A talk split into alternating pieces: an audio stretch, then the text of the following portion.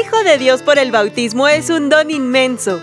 Jesucristo dijo claramente a Nicodemo, Nadie puede entrar en el reino de Dios si no nace del agua y del Espíritu. ¿Pláticas? Ay, Rubén. ¿Pláticas? Rubén.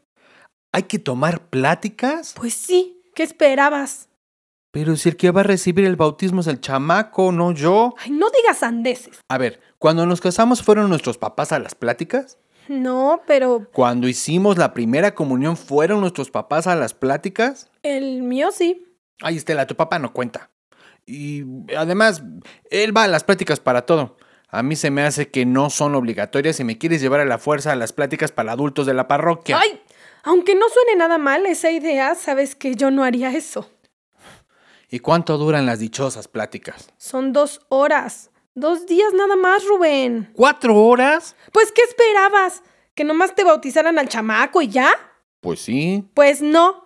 La iglesia no funciona así. La vida no funciona así. Pero es el que van a bautizar es al chamaco. Pero tú eres el papá y te tienen que explicar todo sobre su sacramento cuando crezca. ¿Qué cuentas le vas a dar a Dios cuando tu hijo te pregunte cosas sobre su bautismo y tú no sepas ni qué responder? Ay, ya vas a empezar con eso. A ver, Rubén, lo primero que debe pasar es que tú descubras el bautismo de nuestro hijo como el primer encuentro con Cristo que lo va a llevar a iniciar un proceso de maduración en la fe. ¿Cuál maduración si tiene dos meses? Y ya empezó su proceso de maduración, gordo. A ver, ¿ya te diste cuenta que ya sostiene su cabecita? Que ya pone atención en las cosas, que ya sostiene la mirada. Esto es madurar. Así como su cuerpecito está madurando y como sus emociones van a empezar a madurar, así también su vida espiritual. Tiene que pasar por un proceso de maduración. Y vamos a tomar las pláticas para comprender el sacramento y ver de qué forma lo vamos a apoyar con este proceso. Y sobre todo acompañar. Ay, gordo, es increíble que te tenga que explicar esto. Bueno, tampoco me regañes. Pues ¿cómo no te voy a regañar? A ver, ¿qué actitudes y acciones reconoces en ti para que tu fe siga creciendo como verdadero hijo de Dios? ¿Por qué consideras que es importante ser bautizados? Pues... ¿Ves? Para comprender que el bautismo es el inicio de un proceso de maduración espiritual de nuestro hijo, primero tienes que asimilar que tú también empezaste un proceso de maduración en la fe en el bautismo.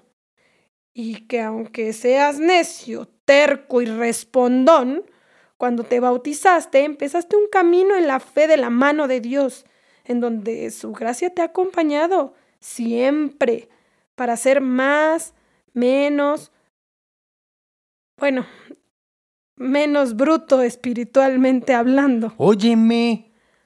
Ay, ni te quejes. Que entendiste la mitad de lo que te dije. Pues sí, pero me dijiste bruto. Mira, esta frase que viene en el folletito de las pláticas está bien bonito.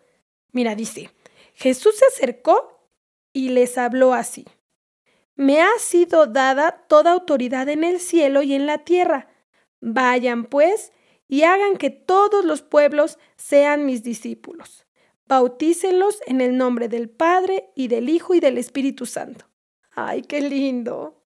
Todos tenemos un papel en esta lectura, los que son enviados a impartir el sacramento, pero también nosotros, que estamos llamados a bautizar en el nombre del Padre y del Hijo y del Espíritu Santo a nuestro bebé. Y es muy importante que entendamos todo sobre el sacramento. Está bien. Vamos a las pláticas, pero ¿cuándo son? Acuérdate que el miércoles hay partido. El martes y el miércoles. Ay, Estela. Es por nuestro bebé. Bueno, sí, está bien. Después de ser bautizados hay un cambio sustancial en la vida de quien recibe el bautismo.